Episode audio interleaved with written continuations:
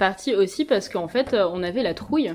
On avait la trouille de pas réussir à survivre en ville et on se disait mais euh, avec ce qu'on gagne, euh, bah ça ça va pas être possible quoi. À Tours, on, aurait été peu à peu relégué en périphérie, je pense, dans des dans des HLM, dans des, euh, apparts pas trop chers, avec une isolation médiocre, loin du loin du centre, loin des, des endroits où on aurait pu faire des choses en tant qu'artiste. Et euh, finalement, euh, finalement quoi, on serait mort. Résiste.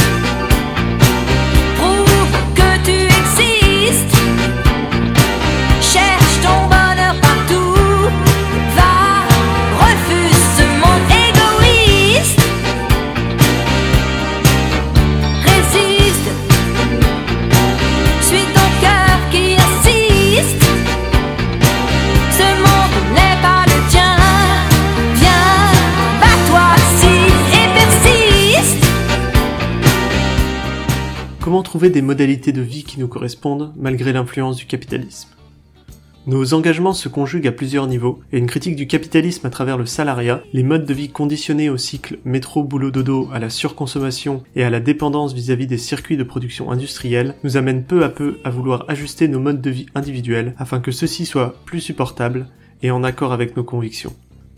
Adoucir la dissonance cognitive qu'il y a à vivre en tant qu'anarchiste, en tant qu'anticapitaliste, dans une société basée sur le travail et la consommation.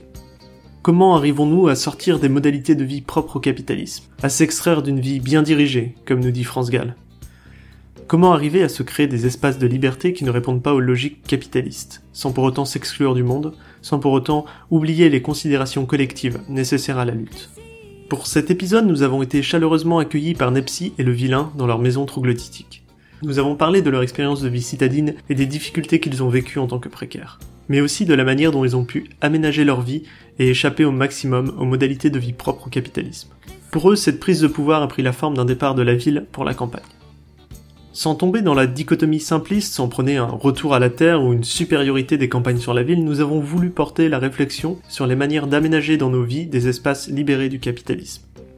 Notre réflexion se construit sur le livre Adieu au capitalisme de Jérôme Bachet et sur l'essai de Corinne Morel Darleux, plutôt couler en beauté que flotter sans grâce. Deux ouvrages qui abordent la question des modalités de résistance quotidienne au cœur d'une société capitaliste.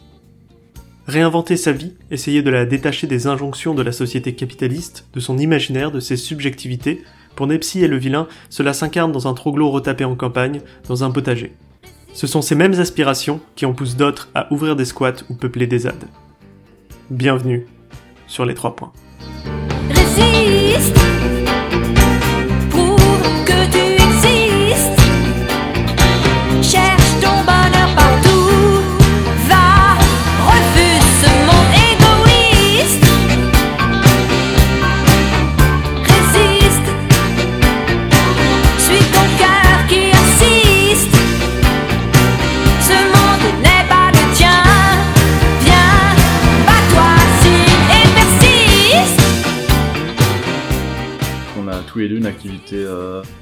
Minimum artistique. Et puis en ville quand on est euh, quand on a une activité comme ça qui débute c'est vraiment très difficile de euh, et payer le loyer et payer la bouffe et euh, tout revient très vite très cher et ça dépasse le, les maigres le maigre pécule qu'on peut qu'on peut amasser. Alors que là on est euh, dans une euh, maison troglodytique donc euh, on paye euh, l'équivalent par mois d'un demi loyer d'un appart médiocre en ville donc c'est euh, il y, a, il y a vraiment des, des conditions ma- matérielles d'existence qui sont euh, meilleures ici que là où on était avant. Avec euh, autant de thunes, on vit euh, carrément mieux là où on est que euh, que si on était resté en ville en fait. Bah. On tous. Mm. Non mais euh, ici certes on gagne pas non plus euh, des milliers des cents mais euh, et on est loin de la ville aussi mais euh, on vit mieux je trouve. Et on se disait, mais euh, avec ce qu'on gagne, euh, bah ça, ça va pas être possible, quoi. Donc il faut On euh, partir, il faut partir et adapter notre mode de vie à nos à notre revenu. Mais ça, on a pu le faire parce que on avait aussi des bagages pour ça. Enfin, on avait des des avantages, des privilèges. Enfin, On avait des PEL.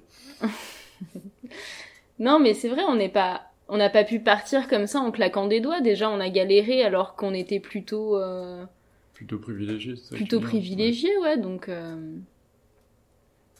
donc ouais. Mais effectivement, pouvoir se dire qu'on a notre maison, qu'on a euh, un toit sur la tête, même si c'est pas vraiment un toit, et euh... ben ouais, c'est juste une manière d'avoir moins peur, quoi. Il y a quelques années maintenant, Nepsi et le vilain ont fait le choix d'acheter et de retaper une maison troglodytique, de s'installer dans un environnement éloigné des centres urbains dans lesquels ils vivaient jusque-là, et d'embrasser un autre rythme de vie. Une transition, permise par leurs activités d'indépendants, mais aussi un choix rationnel et motivé par un enjeu d'urgence matérielle, dans un contexte de précarité et de questionnement quant à ce que le futur nous réserve. Quel mode de vie envisager dans une société qui voit peu à peu s'effondrer ses protections sociales, le marché du travail et la possibilité d'un avenir à peu près serein? Ce sentiment d'angoisse entretenu par le capitalisme, c'est ce que Jérôme Bachet décrit dans les premières pages de son livre Adieu au capitalisme.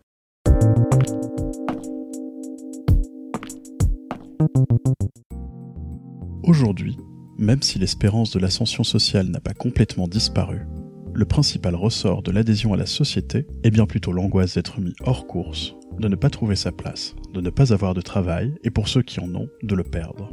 Il s'agit d'une modalité d'intégration sociale essentiellement négative, qui est un aspect du gouvernement déconduite par la peur. On sait l'efficacité du précariat et de la menace du chômage dans la modification des rapports de force au profit du capital. Combinant la mise en concurrence totale et l'extension du risque de la non-intégration, la compétition se transforme en une lutte à mort, une lutte pour la survie.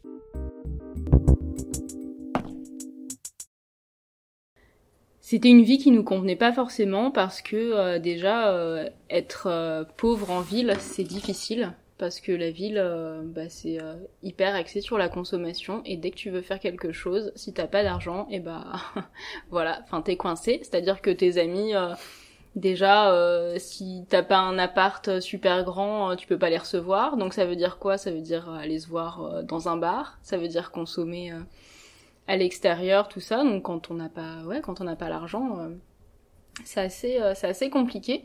Pour sortir euh, c'est un peu la même chose. Euh, t'as le cinéma euh, sinon gratuit t'as quoi? T'as les parcs euh, enfin c'est c'était vraiment pas évident. Donc il y avait une espèce de colère d'être en ville de pas pouvoir bah, accéder à tous ces services à tous ces loisirs à tout à tout ça. Enfin quand t'es en ville et que et que t'as ne serait-ce que la possibilité de te faire livrer de la nourriture tout le temps, tout ça, bah ça crée un vrai, euh, mais une vraie tentation. Et euh, si en plus euh, financièrement tu peux pas assumer, ça veut dire que ça crée ouais beaucoup de frustration.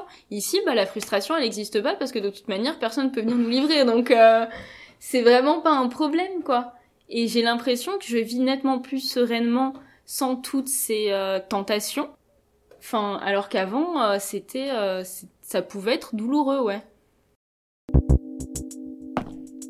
Quand on était donc en ville, en appartement, c'était euh, plus par rapport au travail, où je culpabilisais vraiment parfois de ne pas avoir de travail. Et où bah, tout ce qui s'offrait à moi, c'était juste de rester devant mon écran à attendre les mails de mes clients. Et vraiment, je le vivais très très mal parce que, bah ouais, j'avais rien d'autre à faire.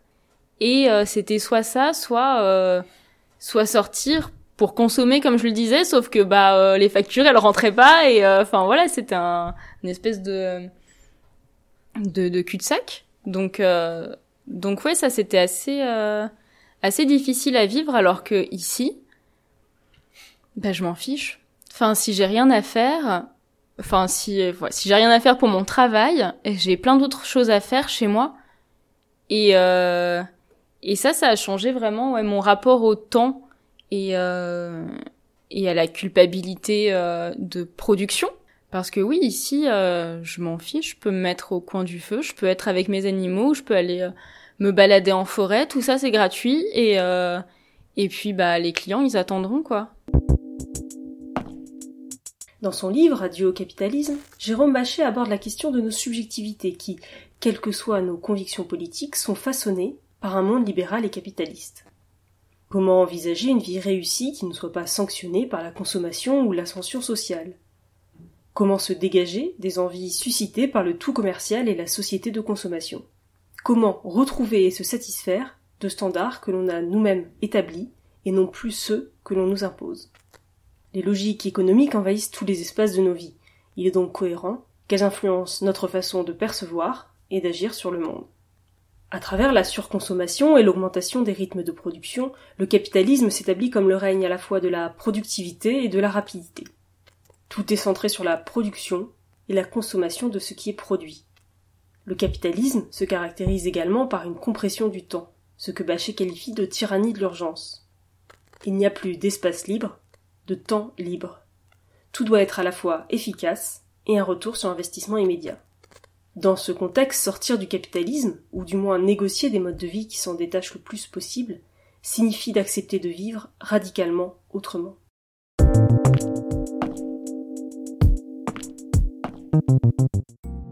Chercher à s'élever, se fixer des objectifs ambitieux n'est évidemment pas répréhensible en soi. Mais dans la pratique, cette course est rarement le fruit d'un choix dûment évalué, visant à se sentir en phase avec soi-même et ses propres aspirations. Dès lors qu'il consiste, comme c'est souvent le cas, à vouloir conquérir ce que possèdent ceux d'en haut, le choix individuel est en réalité un comportement individuel, déterminé par un faisceau de normes sociales qui entraîne une réaction en chaîne, la compétition. Sans même parler de besoin, car on a bien le droit d'avoir envie de choses dont on n'a pas besoin, on confond désir singulier et désir programmé. La pulsion d'acquisition provient d'un extérieur à soi.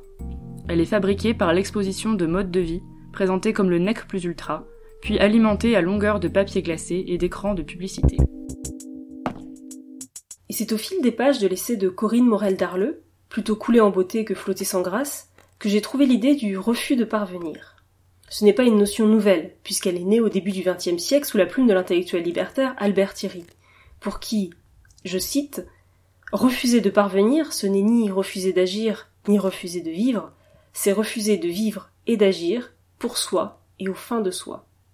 Le refus de parvenir, c'est donc une façon de penser sa vie au cœur des luttes sociales et prolétaires. L'expression est ensuite reprise et la définition évolue avec le temps. On retrouvera chez Marianne Henkel, par exemple, l'idée qu'il s'agit de mettre son savoir-faire, comme ses compétences, au profit de la solidarité, c'est-à-dire du collectif. Dans la réflexion de Corinne Morel d'Arleux, le refus de parvenir prend encore une dimension un peu différente.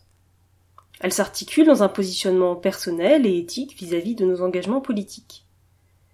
Le refus de parvenir devient la capacité à se détacher des injonctions portées par la société capitaliste de refuser ces standards de réussite calqués sur la compétition et la domination, pour mieux vivre selon une éthique qui nous est propre, une éthique qui porte nos convictions et nos engagements politiques. que je pense pas que vous, vous l'ayez forcément vécu en termes de sacrifice, le fait d'être plus loin, euh, bah, justement, enfin, de, cinéma, pas, de choses de la vie, des bars, des restaurants, j'en sais rien. Mais j'imagine qu'on a dû projeter pas mal ça sur vous, non? C'est vrai. C'est quelque chose. Euh les gens avaient l'air inquiets en fait pour nous, genre euh, nous euh, jeunes euh, citadins jusque là, qu'est-ce que vous allez faire en campagne, enfin et puis surtout vous en. Alors moi j'ai grandi à la campagne. vous en reviendrez vite quoi. Votre durée de vie à la campagne, elle sera probablement pas très longue. Il y avait vraiment, enfin je sais pas, on nous attendait peut-être au tournant ou alors c'était juste mon impression à moi, mais mais ne serait-ce que aussi pour retaper notre maison alors qu'on n'y connaissait rien. Il y avait aussi euh, ouais, pas mal d'attentes et pas forcément d'attentes bienveillantes, à savoir que euh, bah ouais, euh, les gens pensaient pas ça possible. Alors que bah ouais, on, on, a eu peur au début, on s'est dit oh mon dieu et tout, mais après on s'est pris au jeu et puis finalement on se rend compte que les ressources elles existent et que tant qu'on est valide physiquement, enfin voilà, qu'on a les capacités de le faire, c'est possible quoi. Juste avec des vidéos YouTube, des tutos, enfin des, euh, des trucs vraiment tout bêtes, on a réussi à, à retaper notre maison et à la faire comme on souhaitait, assez facilement et assez rapidement. Moi, ça me fait penser à ce que tu me disais euh, hier ou avant-hier, je sais plus. Euh, tu me parlais de euh, dans notre société les, les savoirs sont vraiment hyper cloisonnés. Une personne sait faire un truc, peut-être très bien, mais elle sait faire un truc. Et ton idée, c'était que nous, ce qu'on faisait, c'était se rapproprier tous ces savoirs d'ordinaire cloisonné et euh, on se réapproprie les expertises comme ça, on les laisse pas genre à juste une personne. C'est ce que tu me disais à propos de euh, ce qu'on a fait pour la maison. Euh, on a fait l'électricité, on a fait la plomberie, on a fait un peu de maçonnerie, euh, on a fait du, plancher, on a fait de la menuiserie. On s'est réapproprié toutes ces choses-là. Et du coup, on n'a pas eu besoin de faire appel à quelqu'un dont c'était la spécialité. C'est peut-être un peu moins bien fait que si c'était quelqu'un du métier qui l'avait fait. Mais le fait est que maintenant, on sait quand même le faire nous-mêmes. Et si besoin, on peut donner un coup de main aux voisins. On peut aider des gens à le faire. Et participer à une forme de solidarité. Justement parce qu'on a réussi à euh, décloisonner ces, euh, ces savoirs-là. Et pour moi, le, euh, le truc que tu disais sur le potager, de faire bouffe- pousser sa, sa nourriture, c'est ça fait partie des savoirs qui ont été cloisonnés et les gens se disent même pas tiens je pourrais faire pousser ma nourriture ils se disent bah non euh, c'est chiant c'est salissant euh, de toute manière dehors il pleut moi je vais plutôt aller prendre ma voiture aller au supermarché acheter mes légumes revenir et comme ça je vais pouvoir regarder mon gazon pousser J'ai l'impression que cette idée d'avoir euh, un potager et d'avoir une certaine forme d'autonomie, c'était important pour vous et que ouais, enfin cette maison, ça a été l'occasion de toucher à plein de choses et d'apprendre à faire plein de choses et aussi euh, cette cette capacité en fait à faire toi-même, à réparer. Euh, moi, je le vois avec la couture, par exemple. C'est aussi une façon de de moins consommer ou de consommer différemment ou de faire durer plus longtemps des choses les choses sont faites pour ne pas durer, pour se péter, pour euh, qu'on les jette et qu'on rachète d'autres trucs. Les fringues, c'est pareil. Les fringues, dès qu'il y a un petit trou, un petit machin dedans, on va avoir tendance à les jeter parce qu'elles ont été abîmées, alors qu'en fait, euh, bah, tu peux les repriser, c'est pas très compliqué. Cette capacité, alors pas forcément tout le monde avoir toutes les compétences, mais en tout cas avoir chacun quelques compétences euh, à différents niveaux et qu'en plus on peut aussi euh, partager et s'aider à s'améliorer, etc. C'est super intéressant. C'est d'autant plus intéressant euh, quand on vit un minimum en collectivité, qu'en tout cas on peut créer un réseau d'échanges. La spécialisation du travail et sa division sont essentielles au mode de production capitaliste. Elles lui permettent de produire toujours plus, plus efficacement et pour moins cher. Cette division du travail participe à une séparation à la fois interne à la société, entre les travailleurs et les travailleuses, et interne à nos vies propres, entre notre temps de travail et notre temps de vie. Redévelopper des compétences utiles et transversales, les mettre au service des autres, les transmettre et les échanger, sont autant de moyens d'extraire de la logique capitaliste un certain nombre d'interactions sociales. Sans pour autant s'illusionner sur la portée de ces développements individuels et sur leur imperméabilité aux mécanismes marchands du capitalisme, ils peuvent constituer autant de bases intéressantes sur lesquelles pourrait s'appuyer un monde libéré de ce dernier. Dans son bouquin, Bachet décrit cette déspécialisation comme à la fois un élément constitutif d'une société non capitaliste et également comme l'une de ses conséquences positives.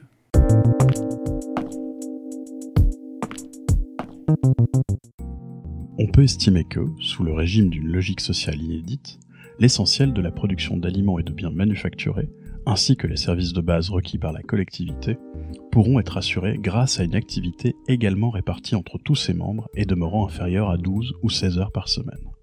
La manière d'organiser une telle répartition pourra donner lieu à diverses options qu'il n'est pas nécessaire d'évoquer ici, sinon pour suggérer que chacun devrait pouvoir expérimenter des tâches multiples, soit par une alternance sur des temps courts, soit par des changements au cours de la vie. On peut aussi envisager différentes manières de combiner des tâches productives d'intérêt commun, s'inscrivant à des niveaux supralocaux et d'autres ayant un caractère local.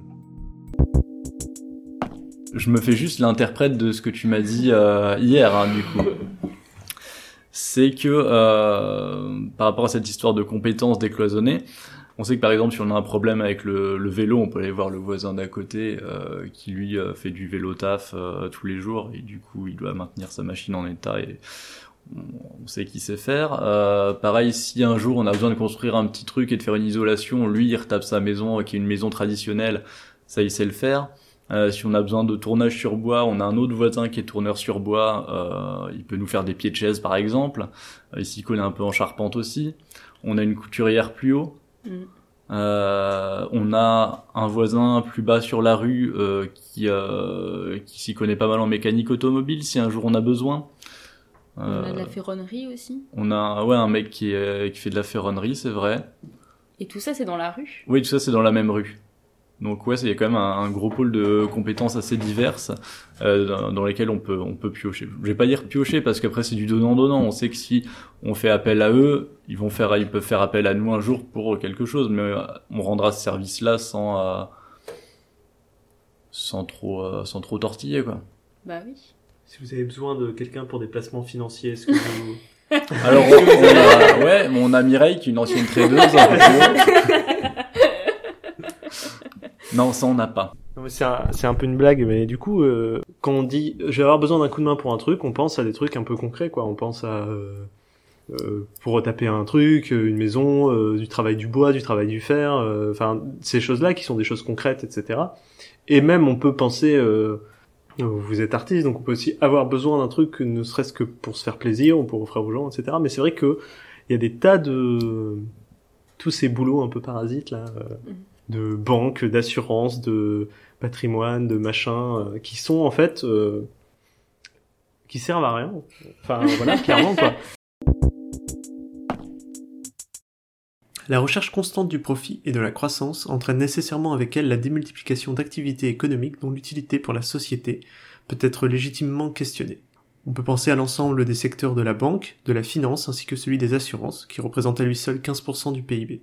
On peut y ajouter le marketing et la publicité. L'ensemble de ces secteurs représente une part non négligeable de la production mondiale actuelle et monopolise une force sociale et productive qui, vraisemblablement, se plairait à travailler à des choses beaucoup plus utiles.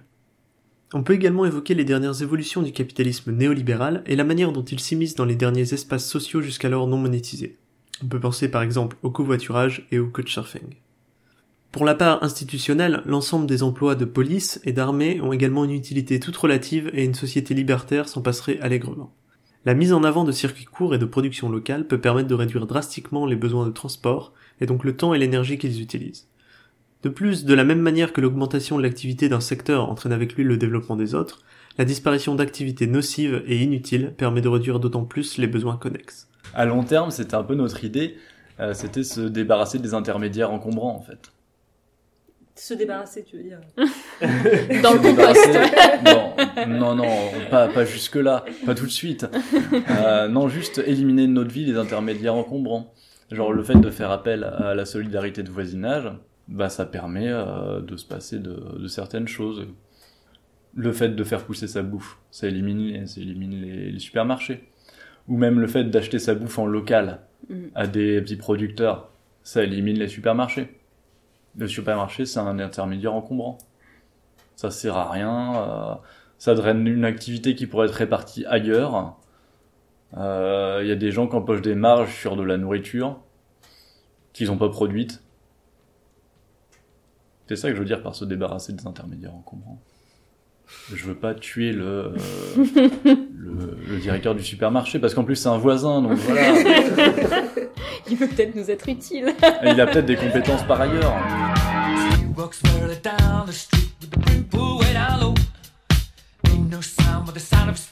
Machine guns ready to go. Are you ready? Hey, are you ready for this?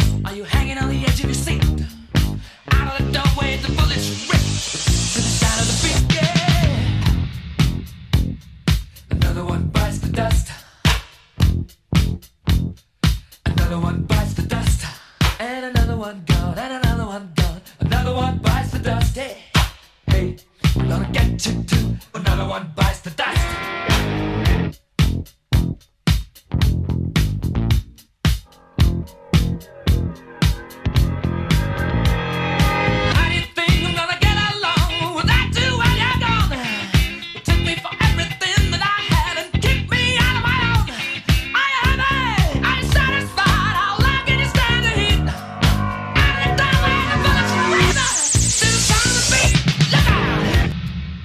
Des derniers chapitres de Adieu au capitalisme intitulé Nous sommes déjà en chemin, Jérôme Bachet évoque les solutions à mettre en place à notre échelle pour sortir autant que possible des logiques capitalistes, sur le plan matériel, mais aussi dans le but de contrecarrer l'envahissement de nos subjectivités. Nous sommes pris dans une dynamique de consommation qui nous oblige à travailler afin de pouvoir nous procurer les biens de survie et les biens de consommation. Le capitalisme nous impose une logique de travailler plus pour consommer plus. Et face à ce cycle qui s'emballe, Jérôme Bachet nous invite à faire des brèches dans le système. Nous sommes tous contraints à l'obligation de travailler pour survivre. Nous sommes également contraints de consommer, ne serait-ce que pour les besoins vitaux, payer un loyer, les courses, mais nous pouvons choisir l'importance que nous donnons à ces actes. Nous pouvons choisir de ne pas investir le travail comme une réussite personnelle, ne pas consommer sans prendre en compte les impacts sociaux et écologiques de nos choix. Même si l'auteur ne le présente pas comme tel, cette idée se conjugue donc au refus de parvenir que nous avions évoqué précédemment. Le refus de faire nos choix et d'évaluer nos vies en fonction des critères de réussite imposés par le capitalisme. Il nous semble important de souligner qu'il ne s'agit pas ici de privilégier les petits pas individuels au détriment du collectif, et que la complexité du rapport à la consommation en fonction de notre place sur l'échelle sociale n'est pas oubliée ni par les auteurs, ni ici.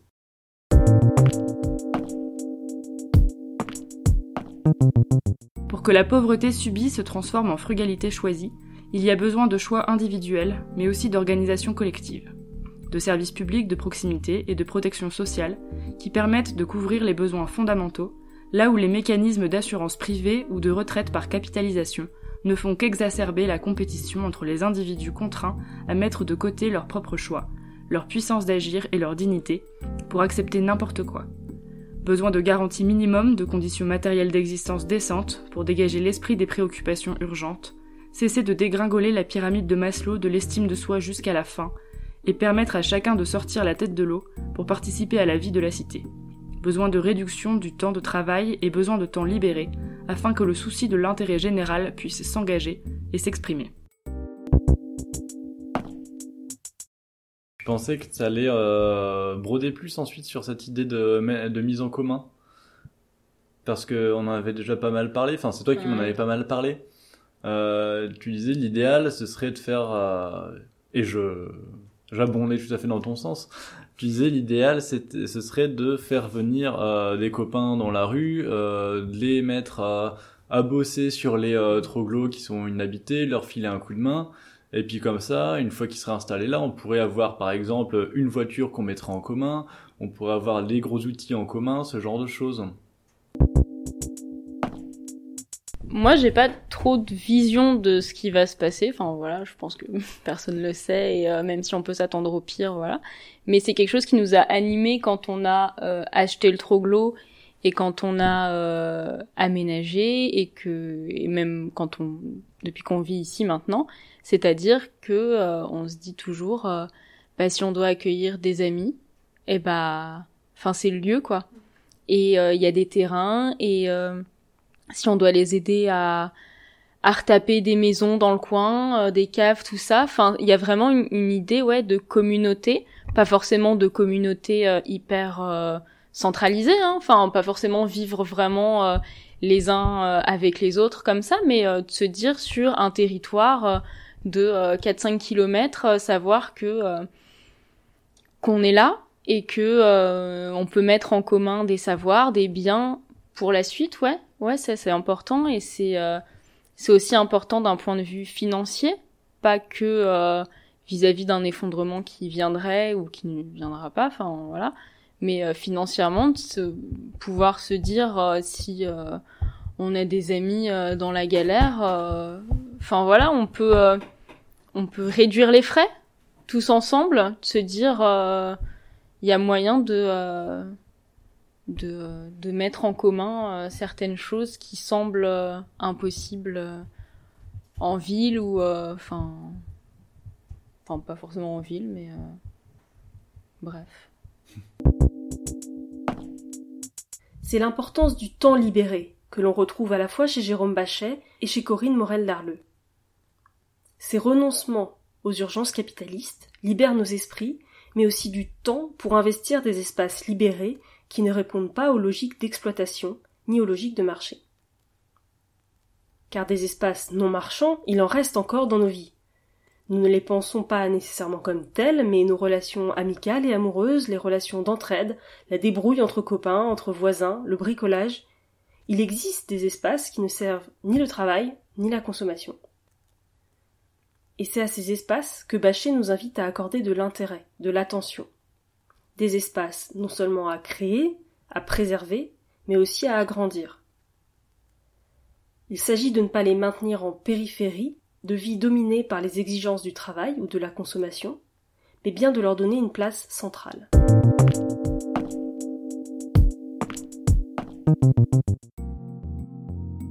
Il s'agit, par tous les moyens et sous toutes les formes possibles, de créer ce que l'on appellera des espaces libérés.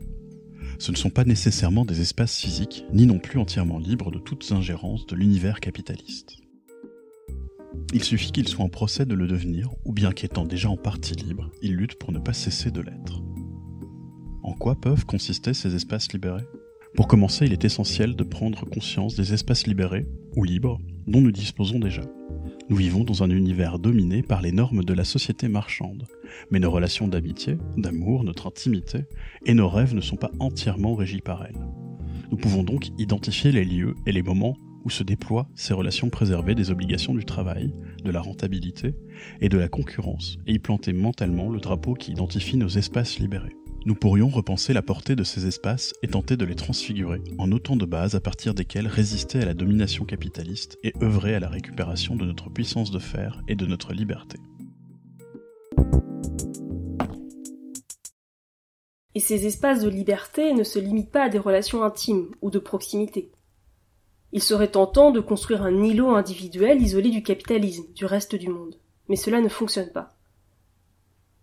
C'est pourquoi les espaces libérés incluent toutes les initiatives qui visent, dans un même mouvement, à construire une alternative au capitalisme tout en le combattant activement. On y reconnaîtra les squats, les associations qui ont pour objet les luttes sociales, les collectifs qui réinventent des modalités d'organisation en dehors des hiérarchies et des logiques de compétition, les ZAD et bien d'autres lieux ou modalités d'action.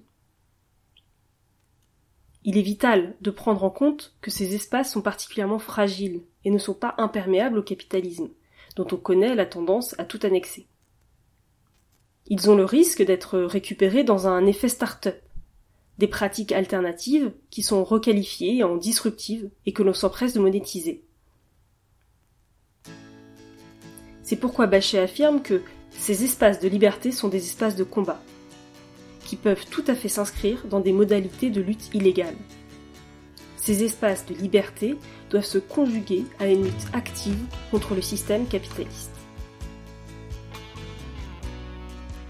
On peut configurer diversement les trois points du triangle résister, lutter contre, construire, nous dit Bachet, mais on ne peut pas les dissocier. 25 years and my life is still trying to get up that great big hill of hope for a destination. I realized quickly when I knew I should that the world was made up of this brotherhood of man. For whatever that means. Into a crisis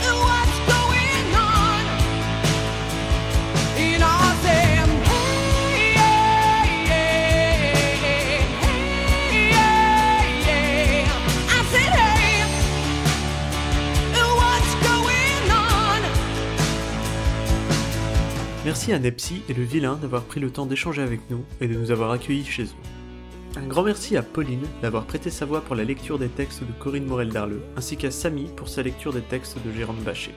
Dans cet épisode, vous avez bien évidemment reconnu Resist par France Gall, Another One Bites the Dust d'un petit rock band méconnu des années 80, Queen, et sur ses crédits, What's Up des Four Non Blondes. Le design sonore des trois points est réalisé par Oizu et la création graphique par Nepsi. Retrouvez toutes les références et crédits dans la description et à très bientôt pour un nouvel épisode.